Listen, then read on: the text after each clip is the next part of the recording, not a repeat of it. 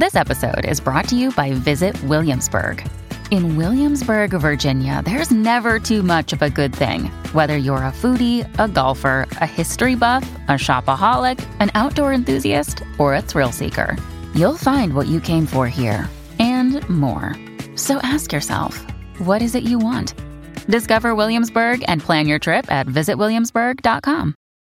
Oye, ¿crees que este podcast es la cosa de la que más orgullosa te sientes en el mundo? A ver, tampoco he hecho algo mucho más reseñable en esta vida.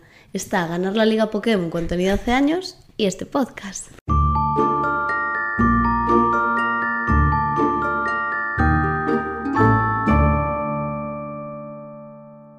Muy buenas, yo soy Yayo Yo soy Coral. y estáis escuchando Sofá, Manta y Crimen, el podcast que junta en el mismo espacio-tiempo a un homosexual, una rubia que mide 4 centímetros de altura y una persona con problemas afectivo-cognitivos que termina prendiendo el fuego a su vecina.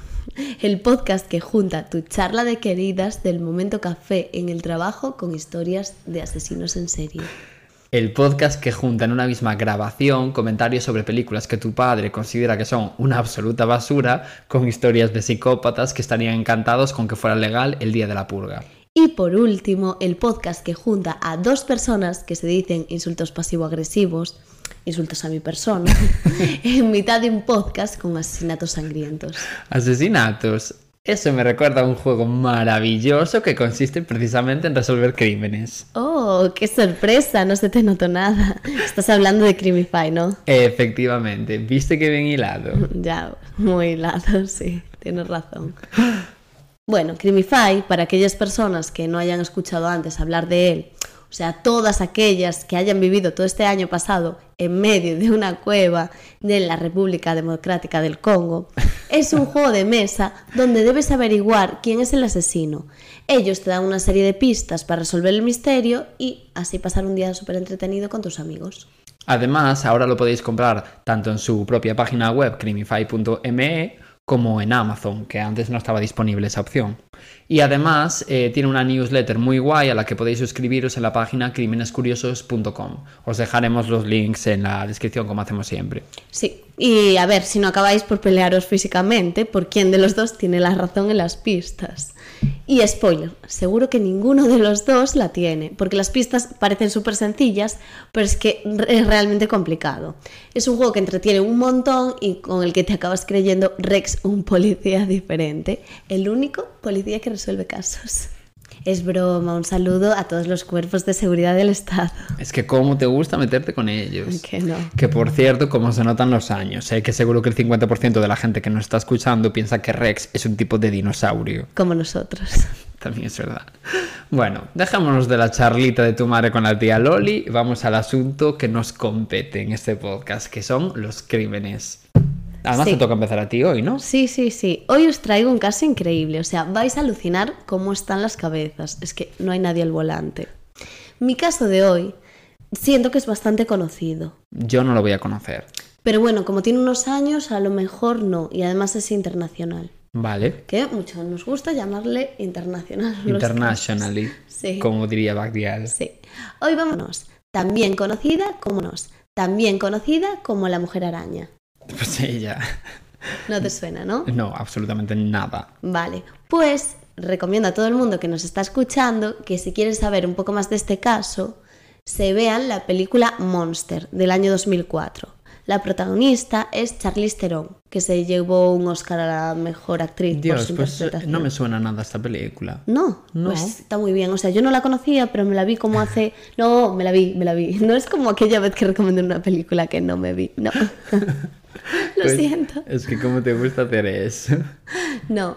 Eh, a ver, es- yo me la vi como hace tres meses o así y no la conocía de nada, pero me pareció muy buena. Aunque Film Affinity no le dio la mejor nota. Bueno, es que Film Affinity es un- una organización terrorista, si me preguntas. Bueno, a mí me gusta fiarme de Film Affinity. bueno, el caso, que lo hace muy bien esta actriz. Y además está súper caracterizada igual que, que la, o sea, que la mujer en la vida real. Que Spider-Woman. bueno, sí. Y además, mira que Charlize Theron es súper guapa, pero es que sale horrible. Y luego también sale otra actriz bastante conocida que es Christina Ricci. No sé si Vale. te suena. Sí, sí. Vale, pues eso. Y me suena que está en Netflix, pero sí que es cierto que no sé si sigue estando, porque como las quitan así de repente. Bueno, pues descubrirlo por vuestra cuenta. Hmm. Y bueno, para mí es un película, la verdad. Tengo que tengo escrito aquí que tenía que comprobar antes de decir esto que estaba en Netflix. Efectivamente, no lo he comprobado. No lo ha comprobado. Cero sorpresas para absolutamente nadie. Bueno, probad. Y vamos a la infancia de nuestra protagonista de la historia, que mucho nos gusta saber las experiencias de vida. Que sí que es cierto que esto nos ayuda a entender su comportamiento, que lo explica, pero no significa que lo justifique. No. Que a ver, no se trata Aunque de hay veces que, que parece que los justificamos. Me acuerdo que hubo un comentario en el capítulo anterior que decía, Dios, ¿cómo justificáis que la, la de los helados matara a sus parejas por haber no sé qué? Y yo, bueno, ya. A ver, un poco sí, pero no, pero en realidad no. Eh, Exacto, sí, pero no. Como que intentas pero sí, entenderlo. Pero no, pero un poco sí. Bueno, el caso, que vamos a hablar de pues todo el mundo de Sí, del contexto de esta persona. Exacto. Esta chica, Eileen Wuornos, nació el 29 de febrero de 1956 en, en Rochester, en Michigan. Vale. Y era la segunda hija de Diane Wuornos y Leo Arthur Pittman. Bueno, pues de esa gente. Llevaba el apellido de sus abuelos maternos porque la habían adoptado, por así decirlo, eh, junto a su hermano mayor Kate cuando tenía cuatro años, porque sus padres como que pasaban de todo, claro. vale. Y realmente nunca llegó a conocer a su padre porque cuando Aileen nació, Dayan, su madre, ya se había divorciado de él. Ah, vale. Bueno, pues el padre resulta que golpeaba a la madre. Entonces, bueno, ya te imaginarás, todo era un desastre. De hecho, entraba y salía de la cárcel siempre por acusaciones de abusos a menores. Y años después se suicidó en 1969 ahorcándose en la celda de una prisión de Kansas, donde estaba cumpliendo una condena pues por cualquier cosa random, ¿sabes? Vale. Pues un robo de unas piruletas, da igual. Pues por ejemplo. Sí. Y bueno, Dayan, la madre, después de eso decidió iniciar una nueva vida y por supuesto sin sus hijos. Por eso te decía que habían sido adoptados los niños por los abuelos. En 1960 fue cuando se los dejó a los padres, Vale. a Laura y a Brita, a Lauri y a Brita Wornos. Bueno, Dos pues a esa gente. Sí. Que eran dos inmigrantes finlandeses que los adoptaron legalmente y les dieron sus apellidos. Y bueno, pues eso. Los pequeños, en realidad, te imaginas, Jolín, pues bien, toda su vida por lo menos cambió, no estaban con un abusador. chusma. Claro, y una madre que pasaba de ellos. Pues no. El infierno fue a peor todavía. A ver, es que yo te iba a decir. A ver, no, no tiene por qué, pero. Porque iba a decir de tal palo tal astilla, pero en realidad. No tiene por qué, pero en realidad. Quiero Sí. decir, una persona que ha tenido una infancia normal y que ha tenido una vida normal es más raro que de adulto se comporte de la forma que se comportaron estas dos personas. Claro, entonces seguramente los padres serían igual que ellos, que, Exacto. que es lo que tú dices. Que no Puede tiene por qué. romper como ahí la violencia esa Por social, pero, pero no fue el caso, por desgracia, porque la abuela Brita se pasaba todo el día borracha y los golpeaba pues por cualquier razón que se le ocurriese, pero no un chancletazo de tu madre, no, eh, palizas directamente. A veces los golpeaba con un cinturón y otros con un palo de la escoba, pero bueno, que era como un maltrato continuado en el tiempo. O sea, muy, muy heavy. Es que sufrían como de todo.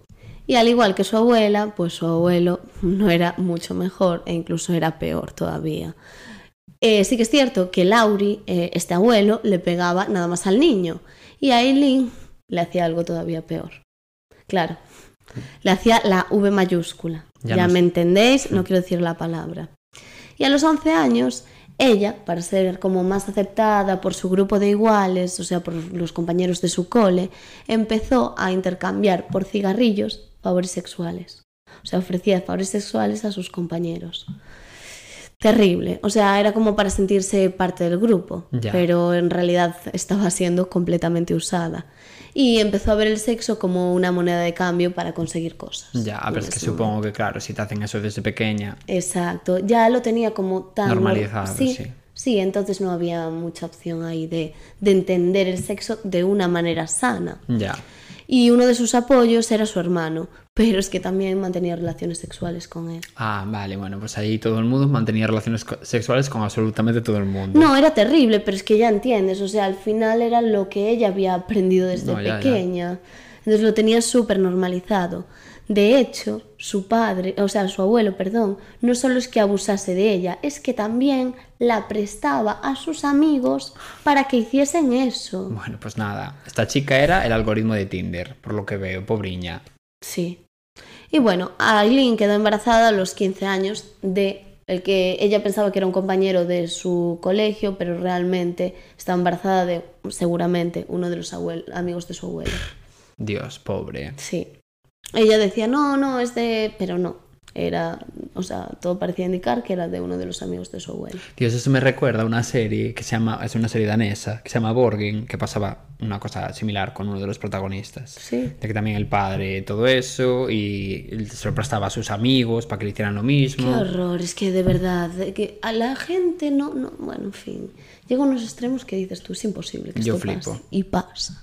Bueno, pues Aileen, de este embarazo, decidió tener a su hijo en Detroit de 1971, pero evidentemente lo dio en adopción, tenía 15 años, es que no, no Ya. podía ocuparse de él y encima su mente tampoco es que estuviese eh, genial. Y bueno, realmente esto sirvió de alguna manera para no volver a casa de sus abuelos. Bueno, que ya es algo. Mm, Y prefirió vivir en un coche abandonado en el bosque que volver a ese infierno de, de vida que tenía antes. Cuando la encontraron, porque la encontraron los servicios sociales, le internaron en una casa para madres solteras y como era menor quedó bajo custodia del Estado, que la obligó a ir a la escuela. Vale. Pero bueno, nunca sirvió de mucho, la verdad. Y es lo que te decía, que en realidad Aileen no estaba bien realmente, o sea, todos esos daños y ese abuso. No, claro, le habían provocado un- unos daños. Claro, físico y sexual. Claro. Le había causado como un, un montón de daño y realmente nunca fue diagnosticada como tal, pero se creía que tenía personalidad borderline. Vale. Y seguramente, pues eso, causada por lo que decíamos. Es que normal.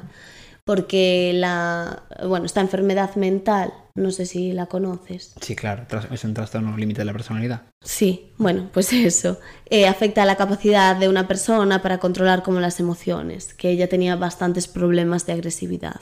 Y la pérdida esta de control de las emociones, pues puede aumentar como esa impulsividad, afectar cómo se siente la persona con ella misma, hacer daño en sus relaciones con los demás.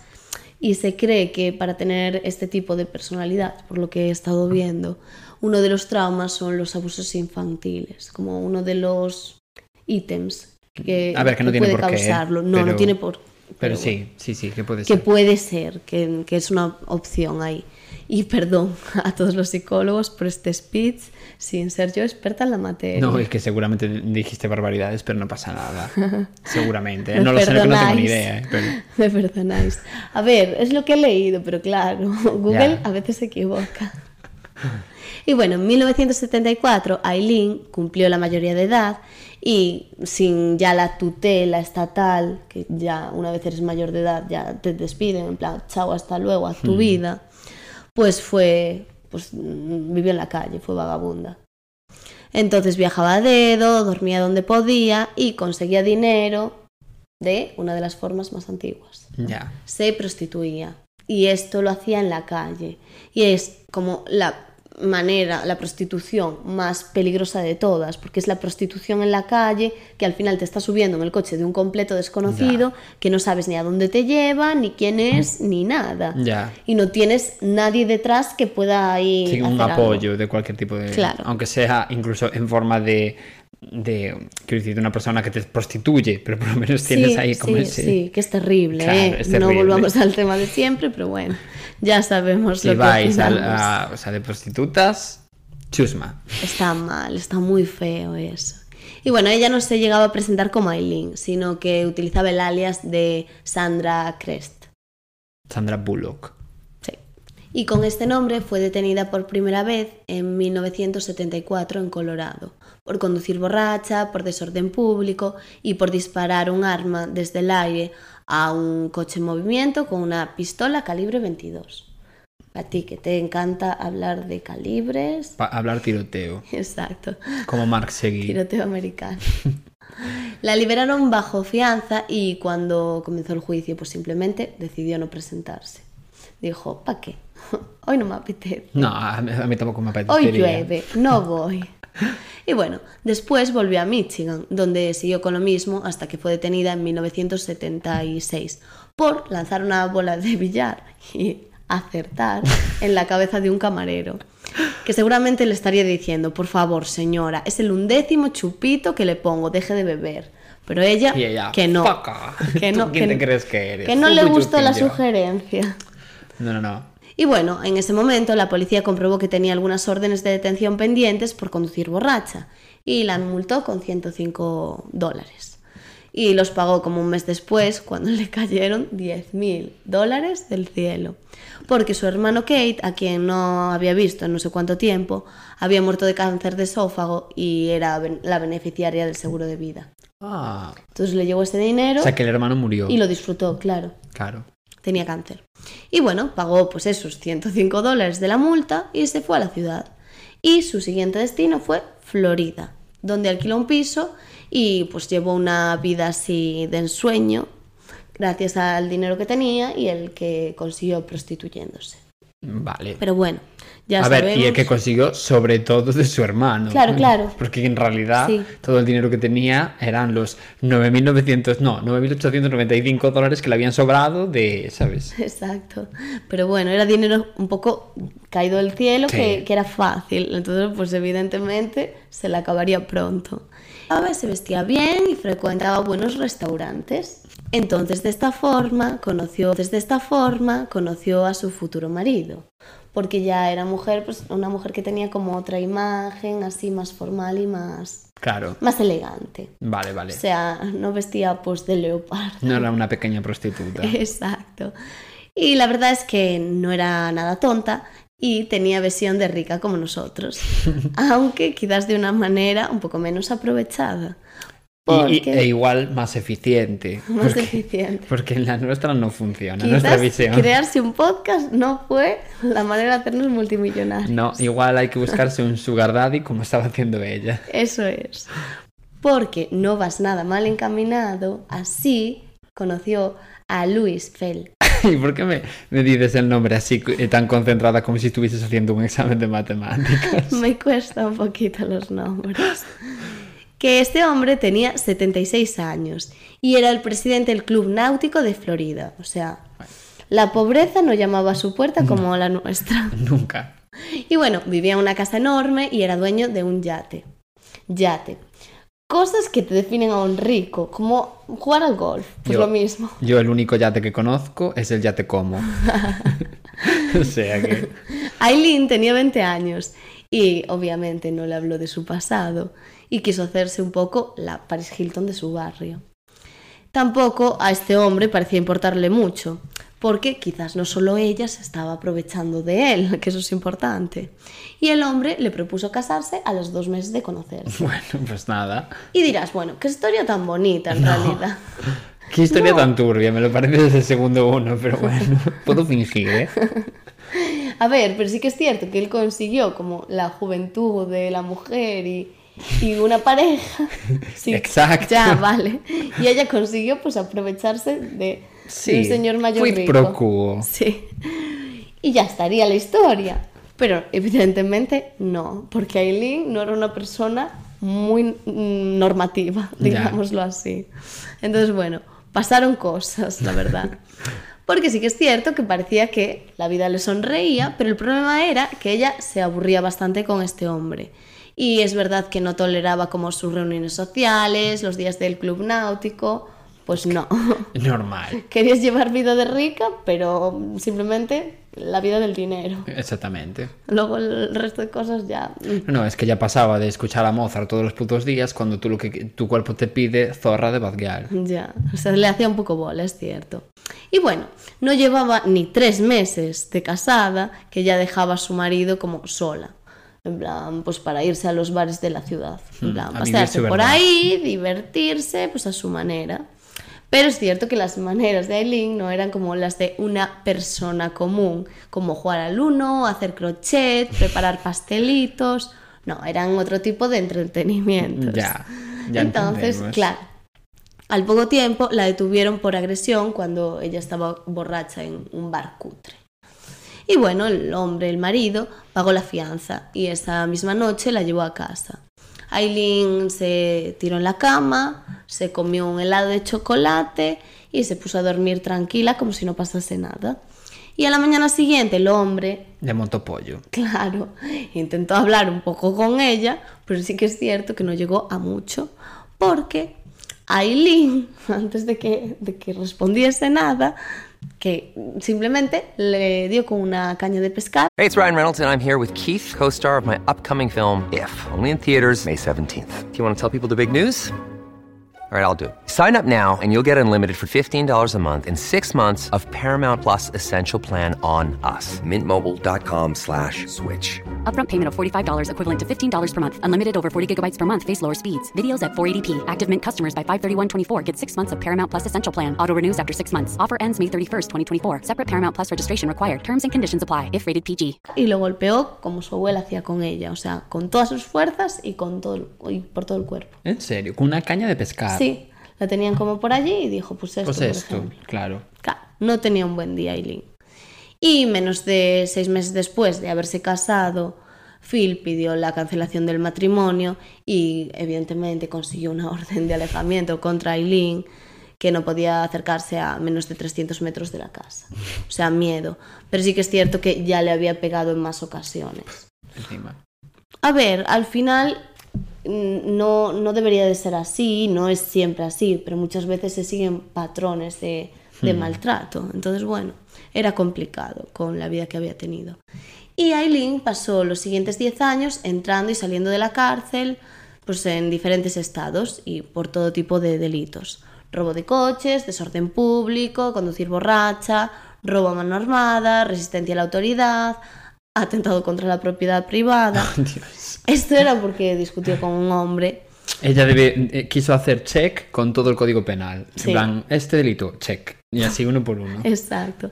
Y lo de la propiedad privada, que es lo que te decía, fue porque le disparó contra el coche de un hombre con el que discutió. Plan, pues tú. eh, te saltaste el semáforo en rojo. ¡Pum! Sí, por ejemplo. Y evidentemente tenencia ilegal de armas, claro. Porque con algo habías disparado. Y bueno, para 1986 estaba en Daytona Beach, donde conoció a, a Tyria Moore, que tenía 28 años en Y ese es momento. un hombre o una mujer. Una mujer. Vale, es que, claro, Hmm. Tiria. Sí, es que los nombres ingleses a mí mal, se me atascan. Y la conoció en un bar gay. Por eso ya te iba como a especificar ahora. Vale. Aileen contó que fue un flechazo a primera vista y al momento se fueron a vivir juntas. Tiria dejó su trabajo de empleada de limpieza en un hotel y aceptó que Aileen la mantuviese con el dinero de la prostitución. Bueno.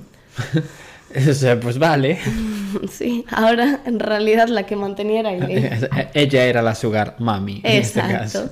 Y bueno, el trato parecía que funcionaba. Incluso Tiria acompañaba a Aileen cuando paseaba por la calle o iba como a algún bar a conseguir clientes.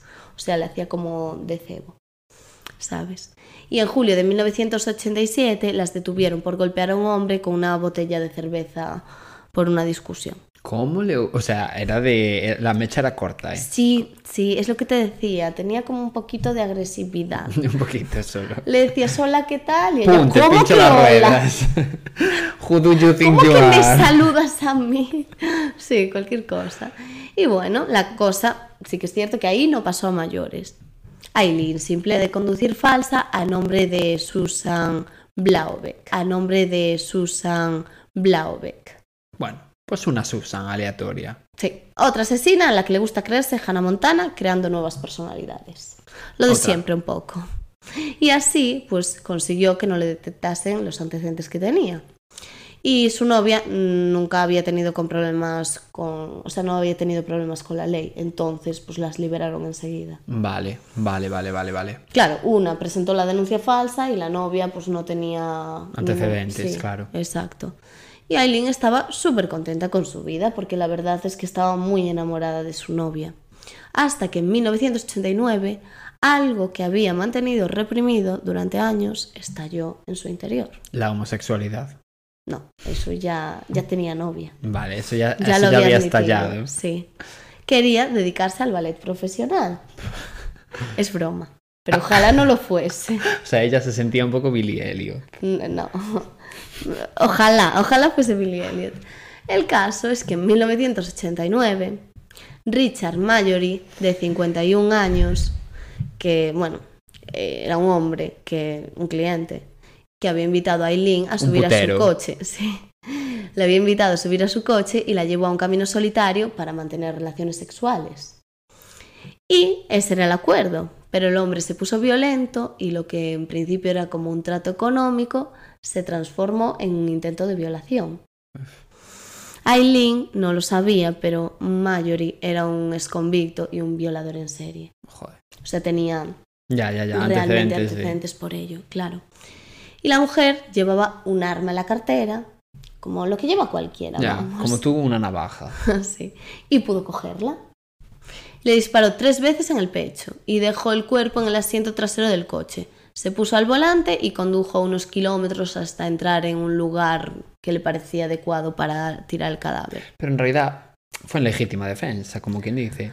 A ver, en realidad sí, porque Lo que pasa este es que nadie hom- la iba a creer, claro. Claro, lo que, lo que pasó fue que este hombre la maniató en el volante y la iba a violar. Entonces, como pudo, consiguió el arma y fue cuando le disparó. Pero claro, ella primero consiguió escapar y después, como tenía miedo, fue cuando le disparó. Mm, Vale. O sea que en realidad a lo mejor podrías haberte ahorrado los dos o tres disparos. Ya, bueno, pero disparó arriba, disparó abajo. A ver, en realidad sí, fue en defensa propia. Mm. Pero también aprovechó y antes de marcharse de allí Pues de que el cadáver, le vació los bolsillos. Como, o sea, O sea, un, le robó. un poco, ah, sí, Sí. un poco como eh, la gente que hace legítima defensa pegándole 55 disparos a una persona, que es en plan, con uno te defendías, con dos, con tres, ponme, pero con 55 ya había ganas. Había ganas ahí, no lo quería reconocer. Pero sí, aprovechó y le robó. Lo que tú dices siempre, ya que estás, Pues, pues mira. No, no está bien. no hagáis eso. No, no, no, no matéis otra vez. Bueno, entonces cogió el coche de este hombre y lo abandonó en la ciudad. Vale. Esta muerte, como suele pasar muchas veces con los asesinos en serie, porque ya te lo, adela- ya te lo adelanto, pero es una serial killer. Hostia, Sí. pues no me lo esperaba, ¿eh? Sí, sí, sí, efectivamente. Alimentó otras, aunque sí que es cierto que Aileen tardó más de seis meses en volver a asesinar, pero aquí ya no paró. Bueno, pues nada. Sí, cuando paras un tiempo se llama como periodo de enfriamiento. O sea, es como un tiempo en el que esta persona para de, de matar, pero no significa que deje de hacerlo. En plan, es como, bueno, esta temporada está tranquilita, Vale. pero no, realmente no. Entonces, seis meses después, volvió a matar y da- mató a David Spears, a Charles, a Peter Siems, a Troy, a Dick, a Walter. O sea, toda esta gente son gente aleatoria. Sí. O sea, mató a siete hombres en menos de un año. Dios. O sea, es que no tenía fin. Dios. Sí, y todos los mató pues cuando la llevaban en sus coches a tiros en el interior del coche. Ah, o sea, eran puteros. Sí. Y todos estos cadáveres fueron encontrados en rutas cercanas a una zona de Florida. Vale. Y los testigos todos coincidían en que las víctimas habían subido al coche de, o sea, al coche con una mujer totalmente vestida de negro. Mm, Vale. Y de ahí le pusieron el nombre, nombre, de claro. Mujer Araña, que tenía sentido. Vale, rollo viuda negra. Hmm. Pero Aileen cometió un grave error. Tardó demasiado en deshacerse del coche de su última víctima. Iba tranquilita por ahí, de paseo, con su novia, que la invitó, pues eso, a darse una vuelta en el coche y se estrellaron contra un poste. O sea, de verdad, muy tontas. Ser unidades de inteligencia. Sí, encima las dos mujeres bajaron del coche, Aileen con una herida en la cabeza que le sangraba y pues rechazaron la ayuda de la gente que se pasaba por ahí y se escaparon andando. Sorpresa, salió mal. Sé que pensabas que el plan de echar a correr no tendría fisuras, pero no. Y los testigos pues volvieron a describirla como una mujer vestida toda de negro y salieron los retratos de las dos mujeres en la televisión. Y eran la misma persona. No, eran ella y Ah, su novia. Bueno, claro, claro. Claro, claro. Y entonces ya había aparecido el cadáver de uno de ellos, que era como el último hombre. Y no había dudas, o sea, era ella. También habían descrito a su novia, o sea, ya las habían pillado. Tyria Lannister. Sí, las habían pillado al momento, entonces ya no tenía nada que hacer. Y decidieron separarse. Tyria se escapó a Pensilvania y se fue a casa de su hermana y hablaba con Aileen por teléfono. Pero sí que no sabía realmente dónde estaba Aileen. Y la policía consiguió encontrar a Tyria y la detuvo y le hizo una propuesta que no podía rechazar. Delatar a. Ya. Exacto, muy bien. Si ayudaba a detener a Aileen y declaraba en su contra en el juicio, pues no le pasaría nada. Hostia, yo también, buen hombre. Empiezo a largar, vamos. Mm. Ya, pero es tu pareja. Ya, bueno, es es que verdad. claro, es un dilema moral importante. Entonces, bueno, ¿qué ya, pasó? en realidad, claro, qué cabrón. Claro, claro, claro. No, no es una broma. Y unos días después los investigadores dejaron que se reunieran. Y Aileen le reprochó que la hubiese entregado, pero también dijo que no había dejado de quererla nunca. Y le dijo, mira, haz lo que tengas que hacer, si vas a declarar en mi contra, hazlo, no voy a dejar que vayas a la cárcel. Si para eso tengo que confesar, confesaré. Jo, qué riquiña. A ver, sí, asesina pero riquiña. Sí, bueno, a ver, yo qué sé. Un poquito con su pareja, al menos, era un poco riquiña. Sí, bueno, más o menos. Pero uf, tela, ¿eh? Y sí que es cierto que cumplió su palabra. En 1991 hizo una confesión completa de todo esto y declaró que su novia no tenía nada que ver en los asesinatos. Y que primero que había sido en defensa propia porque Mayor intentó violarla. Y en el juicio gritó algo tipo, no me acuerdo, pero algo, eh, bueno, es que vosotros nos han violado, ¿qué haríais si os fuesen a violar? Ya. ¿Sabes? Que realmente sí... No, sí no, que la primera vez seguro que, jolín, era...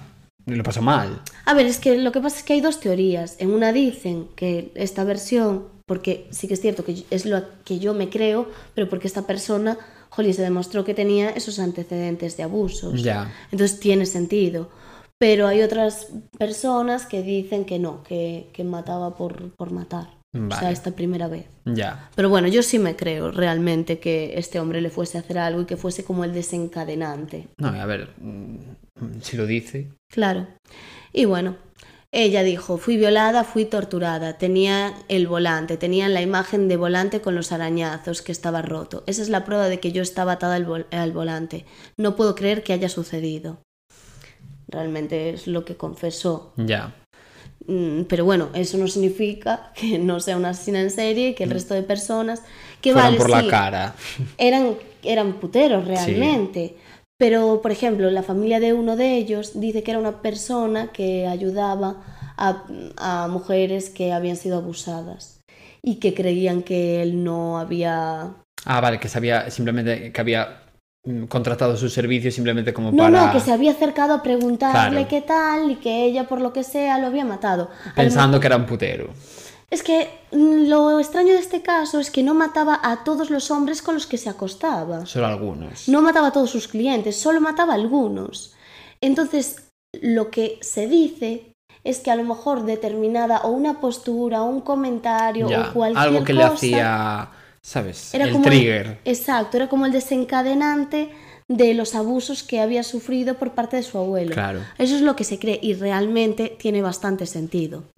Y bueno, la condenaron a muerte por seis de los crímenes, pero no fue acusada por el asesinato de Siems, que fue el hombre este que, Hmm.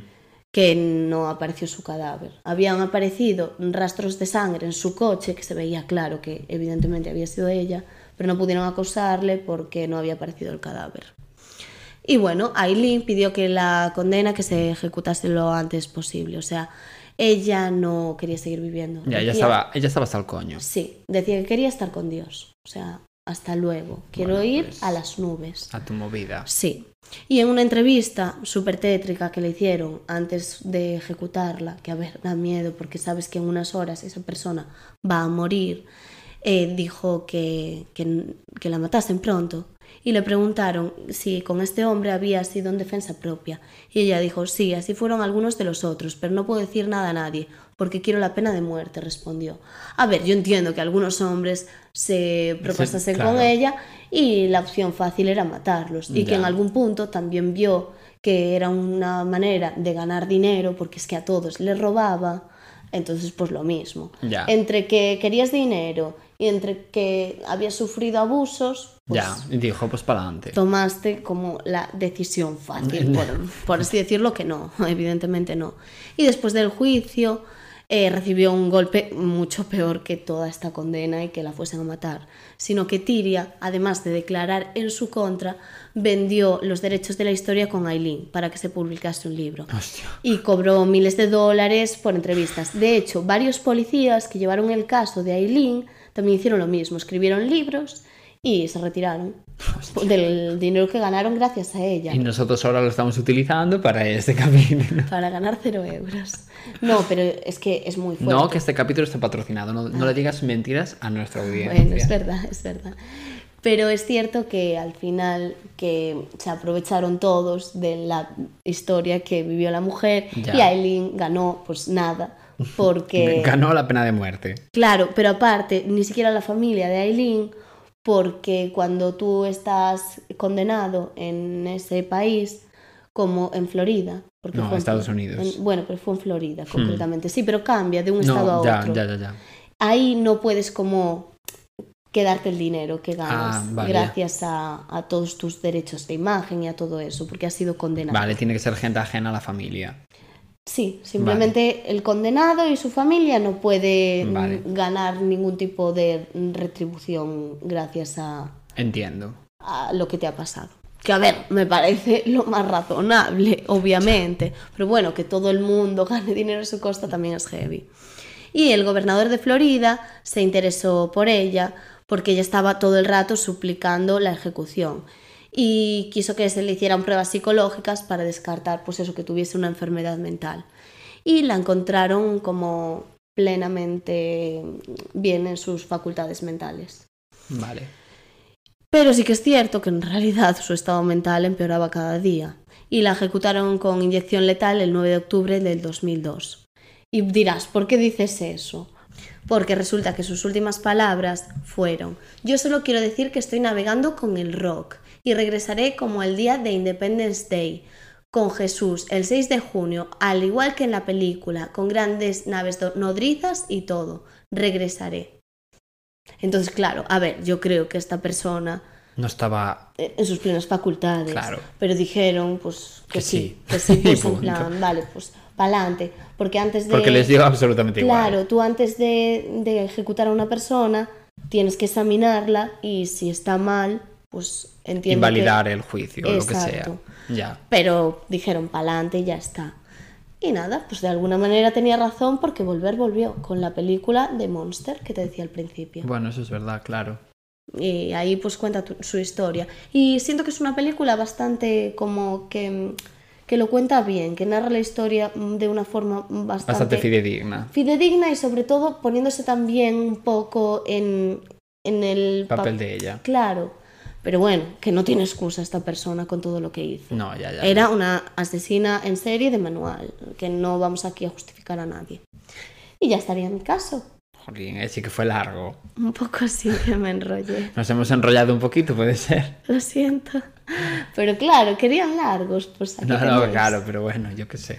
Y nada, pues te toca, es tu turno. Así Vale. que cuéntanos de qué va el tuyo. Bueno, pues el caso que os voy a contar hoy fue recomendado por Guillermo Torres en Spotify. Que, así que un saludito desde aquí y muchas gracias porque es un caso súper interesante. Un saludito a Guille. Ya te adelanto que es bastante viejo, ¿eh? O sea, pero créeme que merece la pena. Vale, a ver. La protagonista de mi historia se llama Tara Calico, como podéis ver en el título. Y los acontecimientos de este caso ocurren también en Estados Unidos, Anda, curiosamente. Pero en este caso en el estado de Nuevo México. Ah, Además es un, es un lugar que está súper cerca de la frontera con México, ¿eh? o sea, como a dos o tres kilómetros. O sea, muy, muy, muy cerca. A ver, tenía toda la pinta. Me refiero dentro del estado de Nuevo México, en donde ocurre es casi en la frontera. Ah, vale, vale, claro. vale. No que Nuevo México esté cerca de México, que eso es obvio. Vale. Bueno, allá voy. Tara Calico es una chica que en 1988, que es el año al que me voy a remontar eh, con esta historia, tenía 19 años. Eh, le encantaba irse con su madre, que por cierto se llama Patty Dowell, a andar en bicicleta. En plan, por la ruta 47 signifique lo que signifique eso que acabo de decir.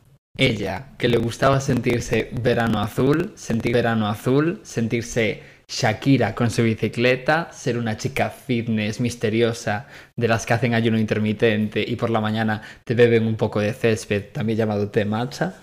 O sea, pues era de ese tipo de gente. Ya. Vale, pues la ruta por la que iban todos los días, ya digo, estaba súper cerca de la frontera con México. Entonces te puedes imaginar que era prácticamente un desierto aquella zona. Sí, imagino. Eh, un poco como los paisajes que se ven en la serie de Breaking Bad, ya, ¿sabes? tal cual, sí, sí, es que es como justo la imagen que te estás imaginando cuando piensas en eso. Sí, pues era, es que era por esa zona, ¿eh? Pues en este contexto llegó el verano de 1988 y a Patty, o sea, a la madre de Tara, se le hizo bola salir a hacer su paseo en bici diario durante todo el mes de julio, porque con el paisaje que te acabo de decir, eh, imagínate el puto calor que podía hacer en el mes de julio. O sea, como para ponerte a vivir tu verdad de ciclista internacional. ¿Sabes lo que te quiero decir? Sí. Pero Tara no, Tara estaba comprometidísima. Tara no sentía ni padecía. A ella los 54 grados que podía hacer en la sombra le daban igual. La palabra lipotimia no significaba nada para ella. Ella tenía un objetivo claro y como si la sueltas en mitad del puto desierto del Sáhara. Ella focus en hacer su ruta diaria por Nuevo México. Bueno, muy bien. Parece que es su propósito de año nuevo, porque Sí, un poco sí, yo creo. Así que mientras su madre se quedaba en casa haciendo las cosas de una persona normal, Tara salía a andar en bici sola durante ese mes de julio de 1988. Vale. Y de esta forma nos vamos al día en el que ocurren los acontecimientos turbios de esta historia. Mm. El día 19 de julio de 1988, Tara obviamente salió a andar en bici por la mañana a hacer su ruta de siempre. Había quedado con su novio a las doce y media del, mediodía para jugar un partido de tenis. Sí, ya lo sé. Esta chica es odiosa, no paraba de ser funcional en todo momento, mientras nosotros dos llevamos cuatro años y medio diciendo que vamos a empezar a ir a correr, pero sigue sin suceder. O sea, es todo lo que odias de una persona, Coral. Ya, quiero ser Tara en la vida. Un poco sí. Sí, amor-odio. Exactamente. En fin, el caso es que cuando llegaron las doce y media, su novio venga a esperarla para jugar ese partidito de tenis, pero Tara no aparecía en ningún momento. Entonces, claro, se viene el drama, Mm, obviamente. ya. Pasaron cositas. Sí, no imaginaba que esta historia fuese a acabar bien. No, evidentemente, porque esto no es Charlie y la fábrica de chocolate. Pasan las horas y nada, Tara sigue sin aparecer, entonces obviamente sus padres llamaron a la policía. Y a pesar de que habían pasado aún pocas horas, la poli pues se puso a buscar a Tara por la ruta diaria que hacía en bici. Más que nada porque, a ver, podría ser que pues le diera un golpe de calor y estuviera desmayada allí en una cuneta o lo que sea, ¿sabes? Es más que nada por eso, no porque pensaran que estuviese desaparecida o que lo hubiesen secuestrado ni nada así. Simplemente era como pensando en, en algo médico, me refiero, porque hacía mucho calor. Ya, a ver, sí, es lo normal que digas, jolín, es que vas a 84 grados Claro. al sol a pasar en bici. Mm, Sí, se te ha ido un poco de las manos. Un poquito sí, en julio. Sí. Es que, a ver.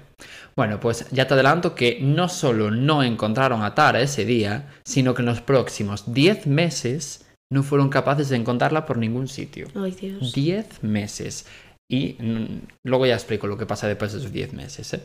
Y claro, aquí se viene el drama, porque poco a poco iban encontrando pues alguna pista suelta, pero en realidad nada que fuera mm, especialmente relevante, ¿sabes? Para el caso. Por ejemplo, algunas personas declararon haber visto a Tara en bicicleta por, bueno, como por la ruta esta 47 que hacía habitualmente. Y un señor aleatorio dijo que había visto a Tara en algún momento de la ruta con una camioneta al lado.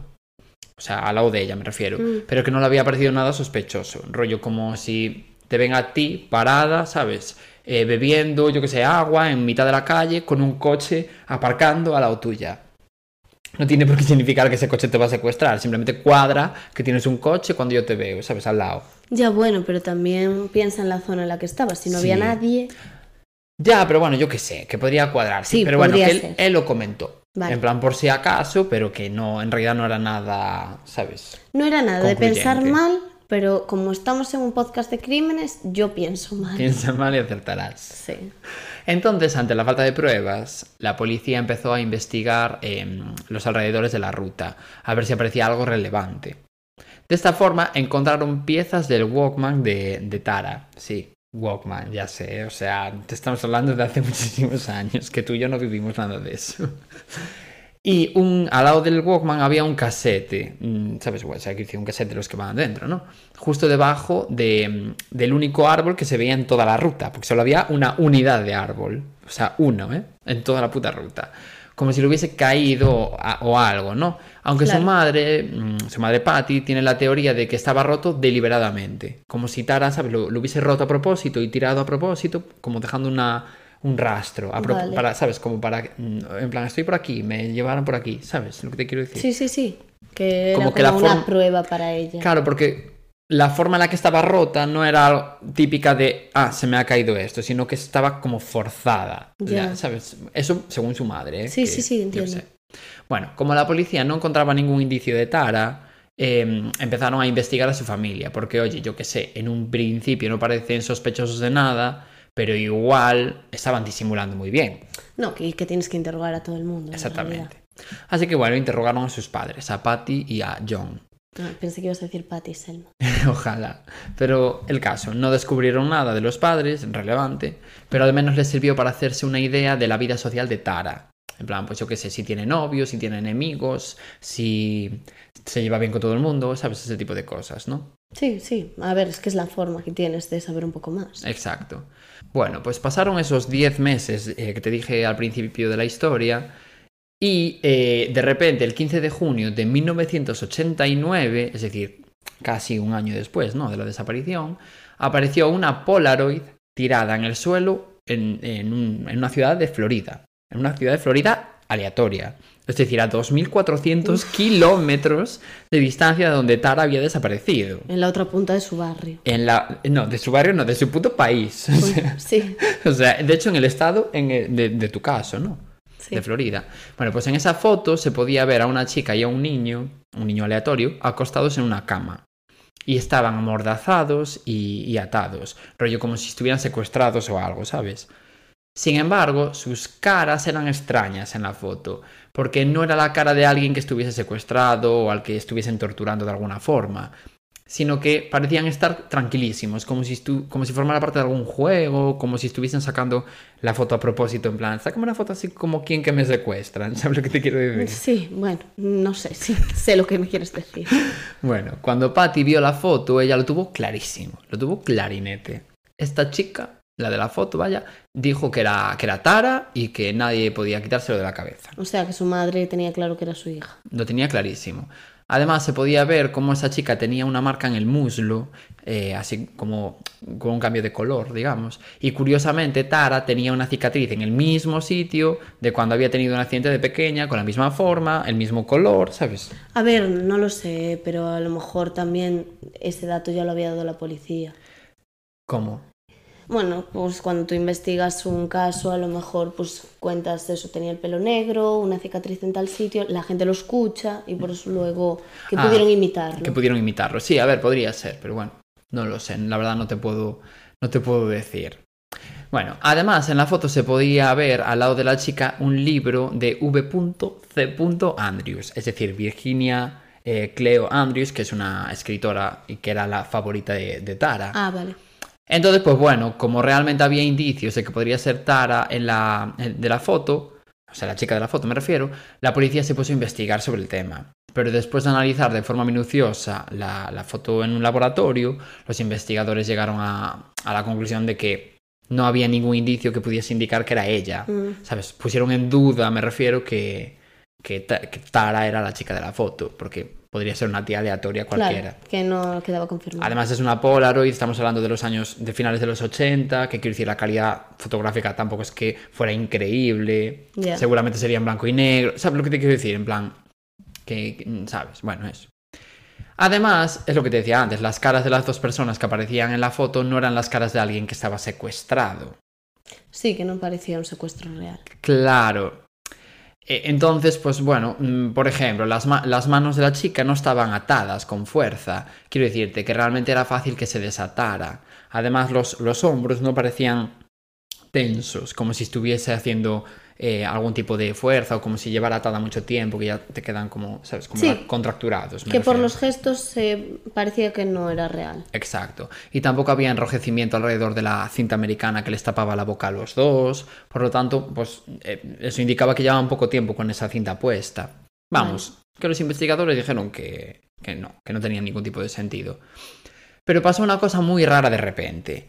Porque la familia eh, de un niño de 9 años que se llamaba Michael Henley, que había desaparecido también en Nuevo México, también en 1988, igual que Tara, y también en ese mismo desierto, reconoció al chaval en la Polaroid. Dijeron, uy, este chico de 9 años es mi hijo. Entonces puedes pensar, oye, pues me cuadra. Si las dos personas que aparecen en la Polaroid están desaparecidas, las dos en el mismo estado y las dos en el mismo año, pues puede ser que sean los de la foto. Claro. plan, tenían dudas sobre Tara, pues muy bien, pero si hay una familia diciendo que el chico es su hijo, pues ya tenemos a la, a la madre de Tara diciendo que es Tara y a la madre del niño diciendo que es el niño. ¿Sabes lo que te quiero decir? Los dos desaparecieron a la vez, tal, pues tiene Sí, sentido. que cuadraba. Bueno, pues en 1990, o sea, un año después, ese chaval, Michael Henley, eh, fue descubierto en las montañas Zuni de Nuevo México, a solo 11 kilómetros de donde había desaparecido. ¿Qué Y obviamente lo que se encontró fue su cadáver. Ay, pensé Ah, que ah. estaba vivo. No, había muerto eh, deshidratado en el desierto mucho antes de, de que se tomara esa foto. Ah, Entonces no podía ser él, simplemente pues la familia estaría desesperada y dijeron, ah, pues tal, como- un poco como a la madre de Tara. sí, sí, a ver, es normal. Así que con eso se le fue un poco la esperanza a Patty de recuperar a su hija, porque pasaron los años y no había ni una sola pista de Tara en ningún sitio. Aunque Patty seguía convencida de que la chica de la Polaroid era, era Tara. Nivel incluso se mudaron ella y John a Florida, muy cerca de donde de una chica aleatoria había encontrado esa, esa Polaroid en la calle. O sea, quiero decirte, tú mira el nivel de, como de desesperación de ellos dos, porque ellos estaban convencidísimos de que era Tara, ¿eh? Bueno, pues a estas alturas de la historia os puedo decir que todos esos, estos años no, no se supo absolutamente nada de Tara. O sea, a día de hoy no se sabe nada de esta chica. Por lo tanto, efectivamente, es un caso sin resolver. No me matéis. Pero dan ganas de hacerlo, la verdad. Solo os puedo decir que aparecieron otras dos Polaroid más en todos estos años, desde 1988. Mm, Anda. Una es una foto borrosa de- del rostro de una niña amordazada que fue encontrada cerca de una obra en construcción en Montecito, en el estado de California.